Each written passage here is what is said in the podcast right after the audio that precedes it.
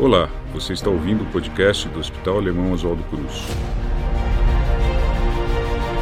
Dicas e orientações de saúde com os nossos especialistas para o seu bem-estar. A risada ela é considerada uma parte das relações sociais humanas, né? Ela tem uma parte, inclusive, na própria evolução da espécie como um todo, porque a, a risada ela representou uma ferramenta de comunicação não linguística entre diferentes povos e nações para reconhecimento do que era perigoso ou do que era amigável, isso dentro da nossa própria evolução.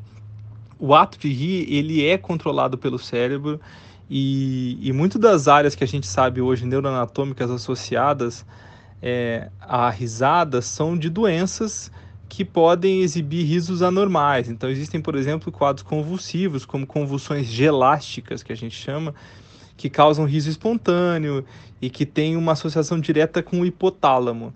Então, hoje nós sabemos que, por exemplo, tumores nessas regiões hipotalâmicas podem causar risos incontroláveis. E, e hoje, mais do que isso, a gente sabe que dessa porção hipotalâmica se parte várias outras atividades cerebrais para áreas frontais e áreas temporais do córtex cerebral. Então, possivelmente a gente está vendo que hoje o entendimento é que muitas áreas diferentes do cérebro elas estimulem ou modulem a risada da maneira correta como a gente espera. Então, é, a risada pode desencadear muitos efeitos, né? E principalmente é, associação com neurotransmissores. O que nós sabemos é, é que a própria sensação de bem-estar que causa que causada pela risada pode aumentar níveis de algumas substâncias associadas ao prazer, principalmente endorfinas, e, e diminui muitas substâncias que são ligadas ao estresse. Mas é verdade que ainda a gente precisa de mais estudos para ter uma, uma noção exata de como elas agem, apesar da gente ter essa certeza. Muito também do que a gente sabe sobre esses hormônios do estresse neurotransmissores eles podem ter uma associação com, com outras áreas. Eles podem, por exemplo, induzir alguma frequência de ondas que a gente chama de ondas gama cerebrais, e isso reforçaria uma sincronicidade da atividade cerebral, que é uma característica observada, por exemplo, em praticantes de meditação. Então, rir causaria um, uma atividade cerebral tão importante quanto, por exemplo, quem pratica meditação de longa data.